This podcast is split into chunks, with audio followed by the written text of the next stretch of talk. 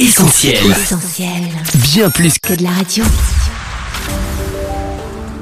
là que je parle, Sophie et Lauriane. Salut tout le monde Salut On est là aujourd'hui avec Lauriane pour une nouvelle émission de L'Actu Parle. L'Actu Parle, c'est le rendez-vous d'actualité à ne pas manquer sur Essentiel. Alors on compte sur vous pour être là avec nous cette année. Une année marquée par l'anniversaire de l'un de nos partenaires privilégiés. L'ONG Portes Ouvertes célèbre en 2020 ses 65 ans. 65 années au service des chrétiens persécutés. Action sur le terrain, plaidoyer auprès des instances politiques. Portes Ouvertes est là aussi pour informer le grand public sur une réalité trop peu connue. Alors aujourd'hui on leur laisse la parole dans L'Actu Parle pour cette émission exceptionnelle et on vous laisse la parole aussi sur WhatsApp au 07 87 250 777. Là que je parle sur Essentiel Radio. Bonjour Patrick Victor, Bonjour. vous êtes le directeur de Portes Ouvertes Oui. et Clémence Martin, bonjour. Bonjour. Vous êtes la responsable des relations presse chez Portes Ouvertes France également. Exactement. Merci beaucoup d'avoir accepté notre invitation dans les studios d'Essentiel Radio. Alors, ça fait déjà plusieurs années que nous relayons le travail de l'ONG sur Essentiel, Portes Ouvertes qui fête ses 65 ans. Peut-être que vous pourriez nous dire quelques mots justement sur la jeunesse de Portes Ouvertes. Comment ça s'est créé Portes ouvertes a été créé en 1955 par Frère André. Frère André était un missionnaire hollandais qui n'avait à l'époque pas idée que son premier voyage à Varsovie en 1955 à l'invitation d'un groupe de jeunes communistes allait changer sa vie. Et en voyant que l'Église sur place avait besoin de Bibles, le Seigneur lui a donné l'idée d'aller livrer des Bibles dans ce pays. Il ne savait pas à l'époque qu'il y avait un groupe qui priait pour lui. Et quand il est rentré aux Pays-Bas, ce groupe est allé le voir et lui a dit, si tu as besoin de Bible, eh bien nous, on peut t'aider. Et c'est comme ça que tout a démarré. Alors vous nous parlez de frère André, nous avions eu euh, le privilège de le rencontrer euh, justement dans un aéroport où il nous avait accordé une interview. Je vous propose d'en écouter un extrait. Depuis la sortie de mon livre Le contrebandier en 1967, j'ai voyagé au Moyen et au Proche-Orient et dans pratiquement tous les pays musulmans. Et je me suis fait des amis. Je voudrais m'adresser aux chrétiens partout dans le monde. Certains traversent des moments difficiles. Ils sont l'objet de discrimination et parfois carrément persécutés. Certains sont seuls. Partout dans le monde, il y a des gens qui croient en Dieu, qui reconnaissent que Jésus est mort pour eux, qu'il est ressuscité pour eux et qu'il revient les chercher. Mais l'attente sur Terre peut être vraiment difficile. Alors je vais m'adresser à vous, parce qu'en tant que corps de Christ, on peut prier les uns pour les autres. On peut être en contact, prier et voir comment s'aider. Alors Clémence Martin, Patrick Victor, qu'est-ce que ça vous fait de l'entendre? Ah, ben, c'est toujours euh, un vrai privilège euh, d'entendre euh, frère André. C'est surtout qu'on on peut constater à quel point c'est un homme de foi qui connaît l'évangile, qui aime l'évangile, qui vit pour l'évangile et surtout euh, aussi qui se met en action pour prendre soin de l'église. Lorsque j'entends frère André, ça me rappelle toujours l'importance de considérer ce que vivent mes frères et sœurs, mes frères et sœurs en Christ à l'autre bout du monde. Et frère André s'est toujours dit, il n'y a pas de pays qui soit inaccessible. Les portes sont toujours ouvertes pour aller visiter les chrétiens sur place. C'est à ça que je pense quand j'entends frère André. Vous l'avez interviewé dans un, un aéroport, c'est pas étonnant. c'est quelqu'un qui a beaucoup voyagé et qui n'a pas eu peur de parfois prendre sa voiture. Je pense euh, par exemple euh, à la Tchécoslovaquie au moment euh, où la Russie est entrée. Tout le monde partait dans l'autre sens et lui il est arrivé dans sa voiture pour apporter des bibles et pour aller voir comment se portait la population sur place. Donc définitivement, quand j'entends frère André, eh ben ça me rappelle l'importance de pouvoir aimer l'Église et de lui rendre visite. Alors, vous nous avez parlé de la jeunesse de Portes Ouvertes. Aujourd'hui, quelles sont euh, les différentes activités et quels sont les différents domaines d'intervention euh, de Portes Ouvertes? Portes ouvertes euh, a beaucoup d'activités sur le terrain, dans environ 60 pays, où nous sommes présents soit via des équipiers, soit au travers d'un réseau de partenaires. Et nous faisons plusieurs choses sur le terrain. Tout d'abord, nous apportons une aide humanitaire, un développement socio-économique de qualité qui est mené par des experts qui connaissent leur métier. Et on voit de plus en plus euh, l'importance de ce développement socio-économique. À côté de cela, la chose que nous pensons être la plus importante, c'est vraiment le développement spirituel, c'est faire des disciples et au travers du renforcement de l'Église, en fortifiant l'Église, l'Église permet d'être une Église missionnaire. Ça, c'est pour le terrain. Alors, nous avons également des bases dans 20 pays où nous informons notre audience de ce qui se passe dans ces pays où la persécution est forte. Et donc ça permet, ici en France et ailleurs, une mobilisation des chrétiens. Les chrétiens qui ont la chance d'avoir ou de vivre la liberté de la religion, en tout cas de pouvoir l'exprimer. Et cette liberté leur permet à leur tour de prier et de soutenir ceux qui sont persécutés pour leur foi. Et donc, euh, nous avons en fait euh, deux métiers. Un premier métier, c'est le soutien sur le terrain. Un deuxième métier, c'est de soutenir également l'Église qui est libre. Est-ce que vous avez des retours des personnes que vous aidez, des personnes qui vous suivent ou alors des associations avec lesquelles vous travaillez?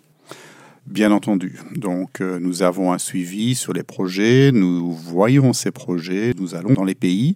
Je peux, par exemple, citer des projets euh, en Irak où nous, au travers de microcrédits, nous permettons à des familles d'établir des commerces. Je pense notamment à ce à cette famille qui a pu établir une pisciculture. Et cette pisciculture permet de nourrir la famille, mais également de, de s'intégrer dans la vie euh, économique et sociale, et également de rétablir une famille qui avait quitté la plaine de Ninive à l'époque où Daesh euh, était rentré, et on s'en souvient de manière assez fracassante lors d'un de mes voyages. Pour des raisons de sécurité, je préfère pas mentionner euh, ce voyage, mais j'ai rendu visite avec une équipe à des partenaires sur place. Et l'un des souvenirs qui me marquera, euh, je pense, toute ma vie, c'est celui d'une petite fille qui euh, m'a regardé et a regardé l'ensemble de l'équipe et nous a dit merci beaucoup pour votre investissement parce que ben on n'avait pas de maison. Et lorsqu'on priait et qu'il pleuvait, bah, c'était dans la boue que je le faisais. Et puis bah, maintenant, bah, je, peux, je peux prier les pieds au sec. Et ça venait d'elle. Et le fait qu'à son âge, elle puisse euh, considérer aussi euh, le privilège qu'on a de, pouvoir prier et celui de le faire au sec, c'était simplement euh, une remarque de petite fille, mais qui pour moi avait vraiment beaucoup, beaucoup d'importance, beaucoup de sens. C'est l'un des souvenirs qui m'a le, le, plus marqué. Mais hum, pour vous citer un pays, je peux citer ce pays-là. Donc j'ai visité des partenaires de portes ouvertes au Mexique. Là aussi, lorsqu'on parle du Mexique, que ce soit le Mexique ou la, Colombie, hein, on se dit que ben, c'est des pays euh, essentiellement euh, catholiques, donc il n'y a pas de persécution. Mais au Mexique, ce qu'il faut savoir, c'est qu'il y a quatre États où la persécution est sévère, notamment dans des communautés indigènes. Et donc, dans ces communautés où ces personnes sont catholiques, elles vont mélanger des rites hispaniques avec un petit peu euh, de la pratique de l'occultisme et une consommation excessive de l'alcool pour pouvoir rentrer euh, dans des espèces de transe. Et lorsque les personnes deviennent chrétiennes, elles ne souhaitent plus consommer de l'alcool à outrance comme elles le font. Elles ne veulent plus participer à ces fêtes. Et donc là, ces personnes euh, ne veulent plus financer ces fêtes, ne veulent plus y participer et elles se font rejeter. On leur coupe l'électricité. Alors c'est quelque chose qui peut vous sembler euh, pas si grave que ça. Je ne sais pas si vous avez été privé d'électricité pendant deux jours, mais lorsque vous rencontrez une personne qui a été privée d'électricité pendant quatre mois, simplement parce qu'on lui reproche euh, d'avoir prié pour euh, l'anniversaire d'un petit garçon dans cette communauté alors que c'était interdit. Ça, c'est par exemple des, personnes que j'ai pu rencontrer. Eh bien, euh, ça prend une autre ampleur. On leur vole leur porc, leur bœuf. C'est comme si je voulais votre carte de crédit. Ils n'ont plus du tout de moyens de subsistance. Ils se retrouvent donc à la rue. Et ces personnes ont, besoin d'aide. Et lorsqu'on les a rencontrées, là aussi, elles étaient vraiment reconnaissantes. Déjà de voir qu'elles ne sont pas oubliées, que la communauté chrétienne internationale pense euh, à eux, mais aussi euh, de concrètement recevoir de l'aide et de bénéficier d'un toit, d'une maison et euh, aussi d'une aide de quelques microcrédits pour pouvoir relancer leur entreprise et subvenir aux besoins de leur famille. Alors Clémence Partin, vous avez évoqué le rejet et ça m'amène à une question qui figure sur votre site internet portesouvertes.fr et je pense qu'il est ici essentiel hein, de se la poser. Qu'est-ce que la persécution? Oui, la, persécution, c'est tout simplement toute atteinte euh, à l'intégrité, au droit que nous avons de pratiquer notre euh, relation avec Jésus-Christ. Et la persécution peut prendre différentes formes. La persécution peut être motivés dans un État, par exemple, où il y a un totalitarisme, ou euh, euh, motivés par euh, le trafic de la drogue, motivés par le, nationalisme le radicalisme mmh. islamique, et aussi par la culture. Et donc aujourd'hui, nous voyons que en Colombie, ça sera le, trafic de la drogue qui motive la, la, persécution. Pourquoi? Parce que les trafiquants, ou en tout cas ceux qui travaillent dans ce business de la drogue, n'aiment pas les pasteurs les pasteurs qui prêchent un changement d'attitude, un changement de cœur, et qui prêchent en fait contre ces trafiquants. Et ces trafiquants n'aiment pas ces pasteurs, et souvent il arrive que des pasteurs se font assassiner, même euh, chez eux, devant leur famille, pour faire un exemple. Mais nous soutenons ces frères et ces sœurs parce qu'ils ont besoin d'être soutenus. Vous savez, en Égypte, euh, nous observons une euh, persécution croissante de femmes chrétiennes qui se baladent dans la rue et qui n'ont pas le voile. Et il est arrivé à deux reprises dans les deux dernières semaines qu'une femme risquait de se faire égorger. Dans les deux cas, ces femmes sont restées vivantes. Une autre forme de persécution, c'est la conversion. Dans les milieux où euh, l'islam est vécu de manière, euh, je dirais, euh, radicale ou en tout cas très très proche du Coran, si quelqu'un devient chrétien, il va être persécuté par sa famille, par son environnement. Pas toujours, mais souvent. C'est vrai que lorsqu'on parle de persécution, on parle de personnes qui sont amenées à souffrir en raison de leur identification à Jésus-Christ. Et donc ça, c'est vraiment important de le comprendre. Par exemple, il y a des chrétiens qui peuvent aussi euh, mourir dans le cadre d'une guerre civile. Mais là, on ne va pas parler de persécution. On parle de persécution quand il y a identification à la personne de Jésus-Christ. Et euh, vous en avez parlé en début d'émission de l'index mondial de persécution des chrétiens. Peut-être que Patrick, euh, vous pourriez revenir sur euh, sur cette question. C'était justement l'objet de notre prochaine question. Parce que tout savoir. C'est ça, parce que dans la persécution, on considère la différence entre la persécution et la persécution marteau. Donc là, c'est quelque chose, je pense, dont, vous pourriez parler. Oui, effectivement. Euh, donc, euh, nous, nous mesurons la persécution sous deux angles. La violence, qui est la plus connue, que nous appelons la persécution marteau. Sri Lanka, 2019, dimanche de Pâques, euh, les attentats qui ont coûté la vie à plus de 200 personnes, 500 personnes blessées, ça c'est vraiment la persécution la plus violente. Ensuite, nous mesurons la persécution que nous appelons la persécution étau. La persécution étau, c'est une persécution qui est comme un pressoir et qui coupe en fait l'herbe sous le pied des chrétiens. Et cette persécution étau est souvent beaucoup plus dangereuse dans le temps qu'une persécution violente. Euh, la violence, c'est pour marquer les esprits. La violence, c'est pour euh, faire un statement, pour dire, voilà, nous, nous tuons ces, personnes et nous voulons que ça se sache. La persécution étau, je vais prendre un, un exemple, la Malaisie. La Malaisie, aujourd'hui, vit la persécution étau. Il y a une stratégie du gouvernement, une stratégie qui est un peu surnoise, et qui n'est pas vraiment visible, mais qui consiste à faire en sorte que les chrétiens soient étouffés au niveau familial, au niveau de la société, au niveau de leurs droits primaires. Vous savez, en Malaisie, un chrétien a, ou un musulman, sur sa carte d'identité, on sait qu'il est chrétien ou musulman. Ça pose un problème, parce que si vous êtes musulman et que vous désirez changer de religion, eh bien, sur votre carte d'identité, le nom musulman va rester. On n'accepte pas que vous changez de religion. On est né musulman. On, est né musulman, on mhm. reste musulman. Mhm. Nous connaissons le cas d'une femme qui s'appelle Nora. Elle est devenue chrétienne il y a environ 12 ans. Elle s'est mariée aussi avec un chrétien d'arrière-plan musulman. Tous les deux, ils ne veulent pas avoir d'enfants. Parce que s'ils ont un enfant, sur sa carte d'identité, il sera indiqué musulman et il devra suivre les cours coraniques et ils ne veulent pas de ça.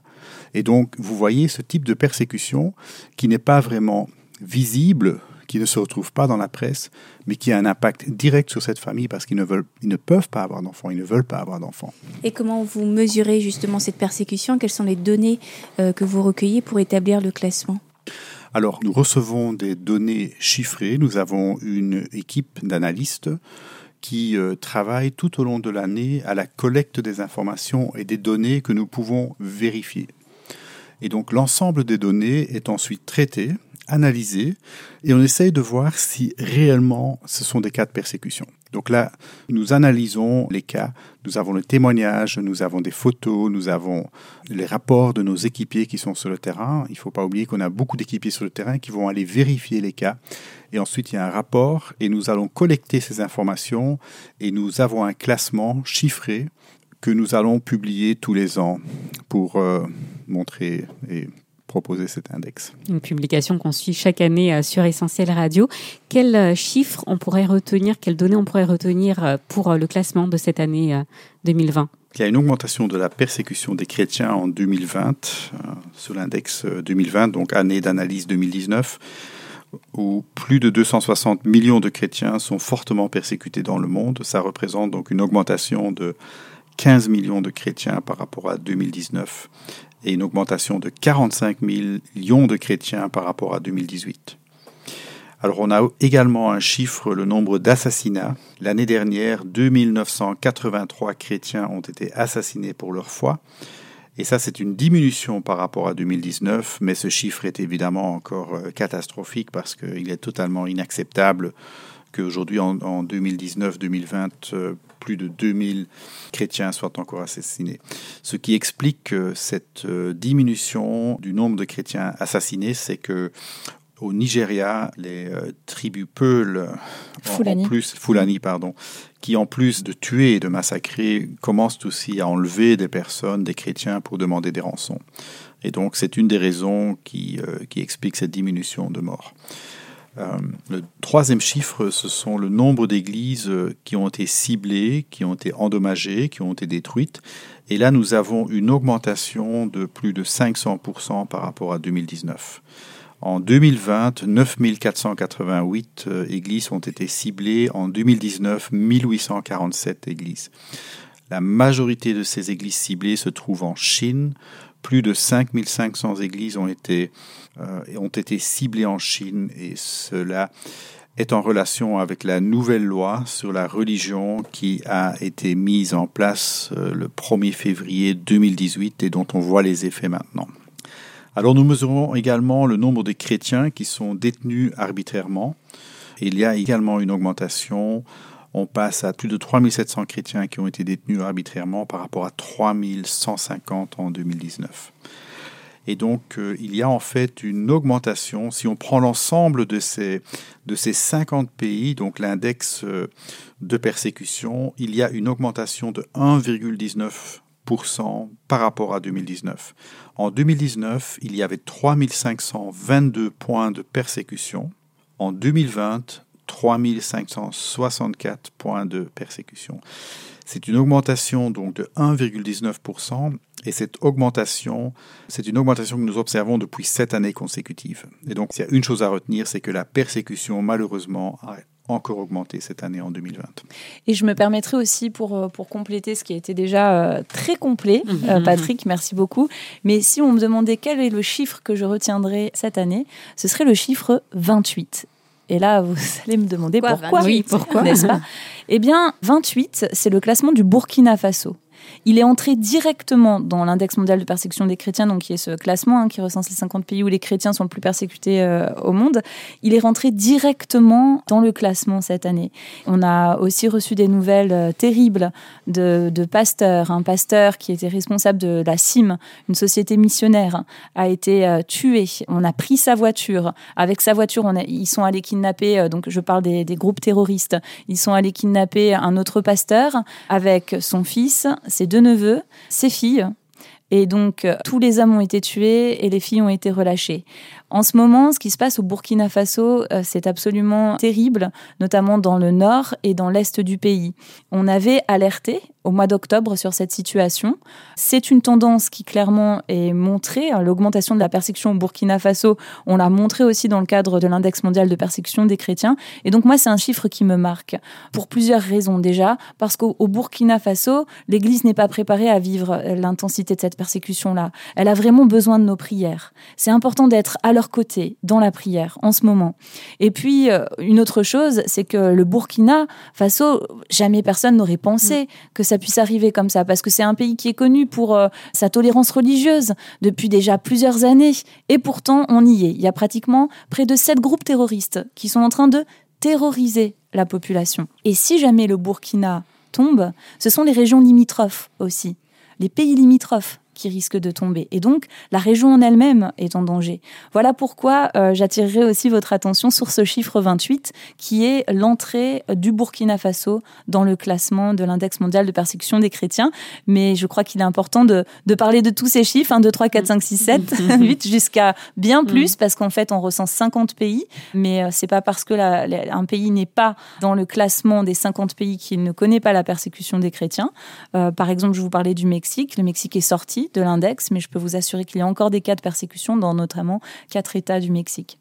Alors ces chiffres, cette réalité euh, de la persécution que vous évoquez tous les deux, on n'en parle pas forcément tous les jours dans les médias, mais il faut quand même marquer le fait que depuis quelques années, euh, les grands médias euh, s'emparent du sujet, notamment en relayant l'index de persécution. D'ailleurs, le Parlement européen, je crois que l'index lui est présenté chaque année.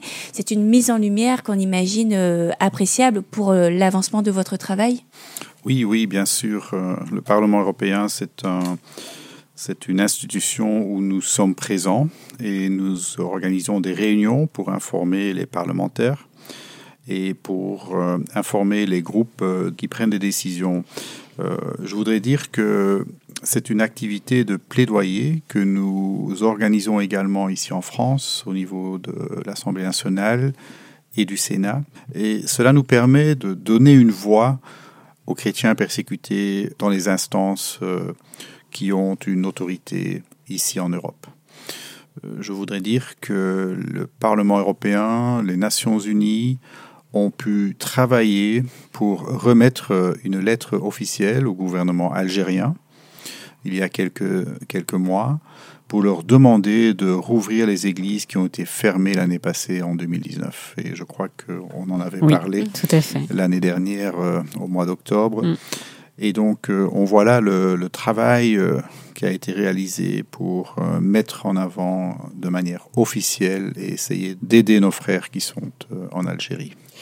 Patrick Victor, Clémence Martin, merci pour votre éclairage. On vous garde avec nous en studio. On invite aussi nos auditeurs à nous envoyer un message vocal sur notre numéro WhatsApp le 07 87 250 777.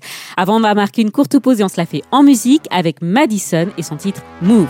To be honest, I've been afraid of what surrender would look like. Là que tu parles Sophie et Lauriane. Vous êtes sur Essentiel et aujourd'hui l'ONG Portes Ouvertes, engagée depuis 65 ans au service des chrétiens persécutés, est à l'honneur dans Tu parles. C'est Patrick Victor, son directeur, et Clémence Martin, responsable des relations presse, qui sont avec nous en studio. Tu parles, Sophie et Lauriane. Alors avant d'aller plus loin sur le travail de portes ouvertes, on avait envie de vous poser euh, une question plus personnelle. Alors peut-être euh, pour commencer, Patrick Victor, vous avez pris vos fonctions il y a très peu à la tête de portes ouvertes, un engagement qu'on ne prend pas euh, à la légère, on imagine. Comment êtes-vous passé de responsabilité dans le monde de l'entreprise à la direction d'une ONG chrétienne? C'est un appel de Dieu d'un côté, et cet appel de Dieu a été aussi un cheminement. Donc c'est un appel qui euh, s'est confirmé avec le temps. Et comme chaque appel, euh, il faut également le vérifier. Il faut qu'il se solidifie dans le temps et qu'il devienne vraiment une source de motivation, que cela devienne aussi une source de changement. Et euh, je dirais que dans mon cas, ça a été très clair il y a eu aussi un changement intérieur qui s'est opéré parce que je connais l'Église persécutée depuis environ une dizaine d'années, mais je dirais que mon cœur à l'époque ne brûlait pas pour l'Église persécutée. Mais mon cœur a commencé à brûler pour l'Église persécutée. Et ça faisait partie de ce cheminement, de cet appel pour essayer d'aider ceux qui souffrent pour leur foi. Et je dirais qu'il y a deux passages bibliques qui, à l'époque, euh, et qui encore aujourd'hui me parle, c'est euh, Psaume 119, 63, Je suis le compagnon de tous ceux qui te craignent et de ceux qui observent tes statuts. Ça veut dire que nous devons, je pense, euh, de temps en temps sortir de nos églises, sortir de nos environnements et aller à la rencontre d'autres frères en Christ, d'autres sœurs en Christ. Si un membre souffre, tous les membres souffrent avec lui. Ce sont des paroles qui n'ont pas été écrites à la légère. Elles ont été écrites dans un contexte de persécution par Paul. Si un membre est honoré, tous les membres se réjouissent avec lui. Vous êtes le corps du Christ. Nous sommes le corps du Christ. Et en étant le corps du Christ, nous avons, je pense, une responsabilité de nous informer, de prier, de soutenir ceux qui souffrent pour leur foi. Parce que nous sommes une seule Église. Il n'y a pas une Église qui souffre et une Église qui ne souffre pas. Il y a seulement une Église et une partie de cette Église souffre. Et je pense que c'est notre responsabilité, c'est ma responsabilité de les aider, de le soutenir comme je peux. Et vous, Clémence Martin, qu'est-ce qui vous a décidé euh, à vous engager au sein de Portes Ouvertes? Alors, euh, le 7 février 2009, j'ai compris que Jésus-Christ est mort pour mes fautes sur la croix et qu'il est ressuscité. À partir de ce jour-là, l'évangile est devenu euh, extrêmement concret dans ma vie. Pour moi, c'est une date anniversaire que j'ai beaucoup de plaisir à fêter chaque année. Je considère cette date comme étant le début de ma vie chrétienne. J'étais à la fin de mes études et donc euh, quelques temps après euh, cette date, je me suis posé des questions sur mon orientation. J'avais suivi des études de journalisme, de communication, mais j'étais euh, finalement très carriériste et donc lorsque je suis devenue chrétienne, je, je me posais sincèrement des questions sur le choix de mes études et ce que je souhaitais faire dans ma vie. Et puis, euh, j'ai prié, j'ai pris un temps de, jeûne à, ma façon, notamment en lisant un livre euh, qui s'appelle 40 euh, jours motivés par l'essentiel de, Rick Warren.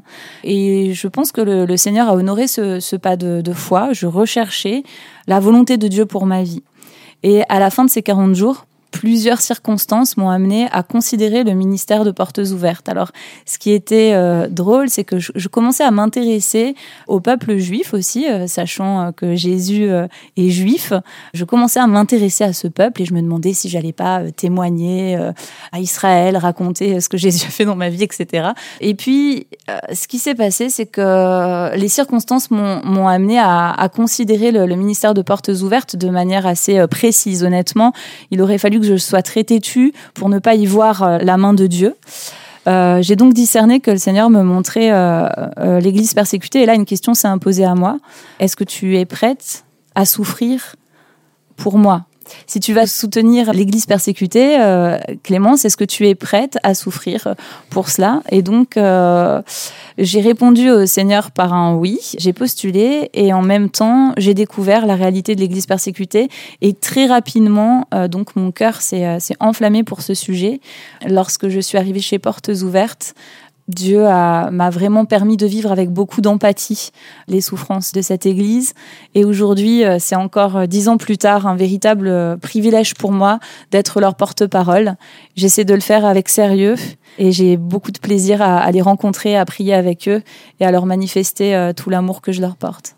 En tout cas, cette empathie, on la ressent euh, dans cette émission. On ressent ce cœur qui brûle hein, pour cette euh, Église persécutée. Et, d'ailleurs, est-ce que je peux me permettre d'ajouter quelque chose? J'aimerais remercier votre radio parce que euh, je vous ai parlé du 7 février 2009. Mhm.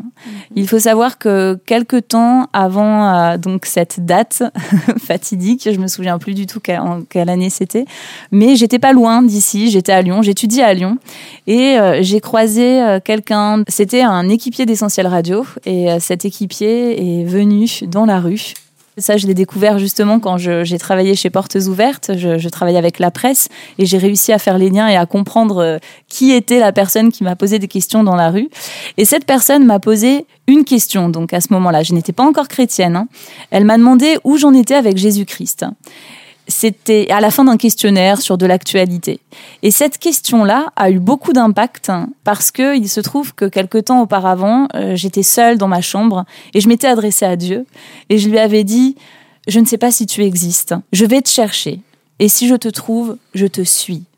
Et quand j'ai dit à Dieu, si je te trouve, je te suis, c'était vraiment pour moi une façon de lui consacrer ma vie. Mais j'avais besoin d'être certaine parce qu'il était question du retour de Jésus. Et je me suis dit, mais si jamais Jésus revient, tu vas peut-être euh, avoir des comptes à rendre. Est-ce que tu es prête à rencontrer Jésus-Christ? Et donc, euh, je m'étais engagée à suivre Jésus-Christ.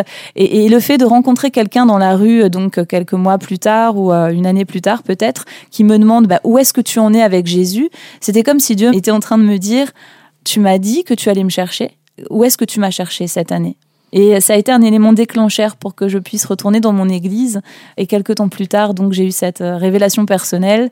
Euh, donc merci beaucoup à, à votre radio. Je ne sais pas qui est cette personne qui m'a posé cette question, mais ce que je sais aussi, c'est que si je peux servir l'église persécutée aujourd'hui, c'est parce qu'un jour quelqu'un s'est levé et euh, a décidé d'aller dans la rue, poser des questions. Et cette question, elle a eu du sens pour moi. Elle m'a permis de, de retourner, euh, de retourner à l'église pour connaître davantage Jésus-Christ, ce que je ne regrette pas. Donc merci mille fois. Eh bien, merci pour ce témoignage qui est encourageant pour nous euh, en tant qu'équipière euh, d'Essentiel Radio qui euh, résonne tout particulièrement. Alors, Clémence Martin, vous avez décidé de suivre Jésus et vous avez pu le faire librement dans un pays comme la France, mais ce n'est pas le cas pour tout le monde. On en a parlé dans cette émission.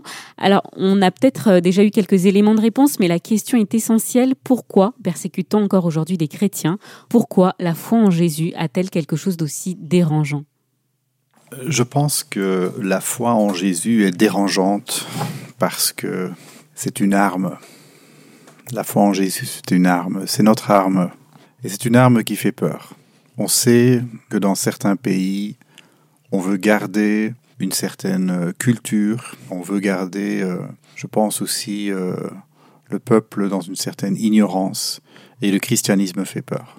En Corée du Nord, par exemple, le christianisme fait peur. Le christianisme est considéré comme l'arme des États-Unis pour déstabiliser le pays.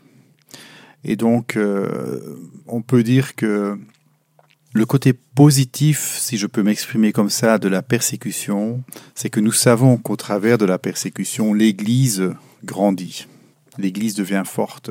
L'Église permet à des personnes euh, de partager leur foi parce qu'ils connaissent la valeur de cette foi.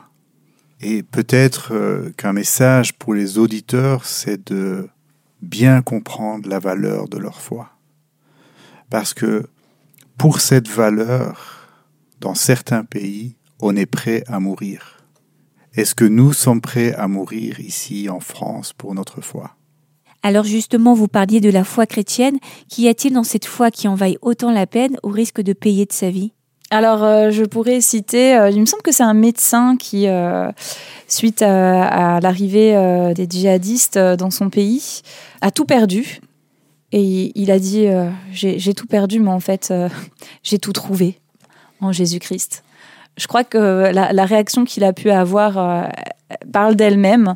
Lorsque ces chrétiens sont confrontés à la persécution, alors bien sûr, tous euh, ne parviennent pas à tenir bon face à la persécution. C'est excessivement difficile lorsqu'on est torturé. Alors euh, imaginez, la torture, c'est vraiment quelque chose. On peut, on peut pas le, on peut qu'en parler, mais même en parlant de la torture, on ne peut pas la comprendre.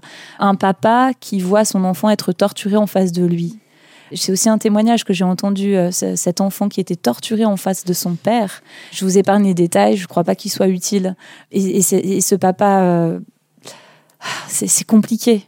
Mais ce qui est sûr, c'est que ce sont des personnes qui ont placé Jésus-Christ en première place dans leur cœur, en pensant qu'en suivant Jésus-Christ, c'est le meilleur choix pour eux et pour leur famille aussi. Jésus-Christ apporte une paix qu'on ne peut pas expliquer. Et ces personnes l'ont compris, et lorsqu'elles suivent Jésus, elles savent qu'elles ont tout trouvé. Donc euh, c'est la raison pour laquelle elles sont prêtes à payer le prix fort, car Jésus n'est pas simplement une théorie, Jésus n'est pas simplement une béquille. Là, je pourrais citer Gladys Steins, qui euh, a perdu son mari en Inde. Son mari et ses enfants ont été brûlés dans une voiture. Et lorsque je l'ai rencontrée, je lui ai posé cette question. Je lui ai dit, mais qu'est-ce qui vous permet de tenir? Qu'est-ce que qu'est-ce que vous diriez aux gens qui vous posent cette question? Mais euh, alors, comment vous avez réussi à traverser tout cela? Et elle m'a répondu, mais Jésus n'est pas une béquille. Jésus, il est vivant. Il est ressuscité. Je peux le prier. Voilà, donc il y a la réalité de Christ vivant à leur côté et le fait qu'avec Jésus, ils ont, ils ont tout trouvé.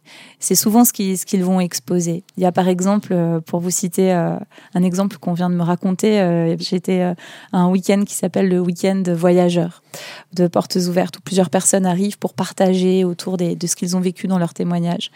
Un couple s'est rendu dans un pays d'Asie centrale et une personne de ce couple me racontait que lorsqu'ils ont rencontré des chrétiens sourds et muets, l'un d'entre eux donc était une femme et euh, cette femme, euh, la police venait euh, la voir pour lui mettre la pression et, la police lui a dit, si tu ne renies pas ta foi, tes enfants vont arrêter d'être scolarisés.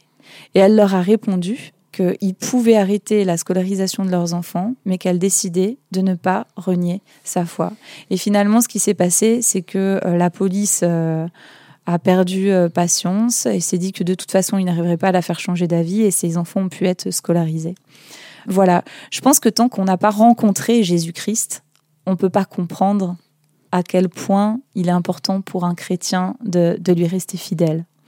Donc la vraie question à savoir, c'est que si aujourd'hui euh, c'est une question qui interpelle l'auditeur, qui vous interpelle, euh, mais pourquoi ils ont Si par exemple vous avez cette idée de vous dire bah ils sont finalement carogniers et puis euh, hein, hein, voilà, la question qui pourrait se poser derrière, est-ce que vous avez vraiment rencontré Jésus? Parce que lorsqu'on rencontre Jésus-Christ, on veut simplement lui rester fidèle. Après, on a besoin de prier les uns pour les autres, parce que face à la tentation, face à la, difficulté, à l'épreuve, à la torture, à la souffrance, c'est pas quelque chose qui est simple. Mais par la grâce de Dieu, c'est possible. Et Dieu est avec nous. Effectivement, merci Clémence. Ces témoignages concrets, précis sont vraiment parlants. Alors on arrive déjà à la fin de cette interview, ça passe très vite. Pour finir, est-ce que vous auriez euh, chacun d'entre vous un verset, un extrait de la Bible à nous partager qui vous tient particulièrement à cœur? Un verset dans le livre des Actes. Paul a dit à Barnabas au début de son deuxième voyage missionnaire, Retournons visiter nos frères pour voir comment ils vont.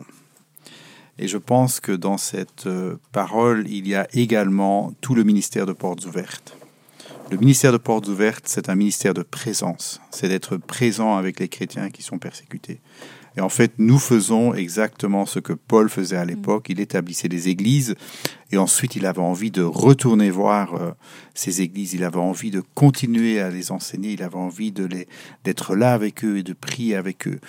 Et moi, je dirais que si vous êtes euh, chrétien, si vous êtes engagé dans votre foi, priez pour l'Église persécutée.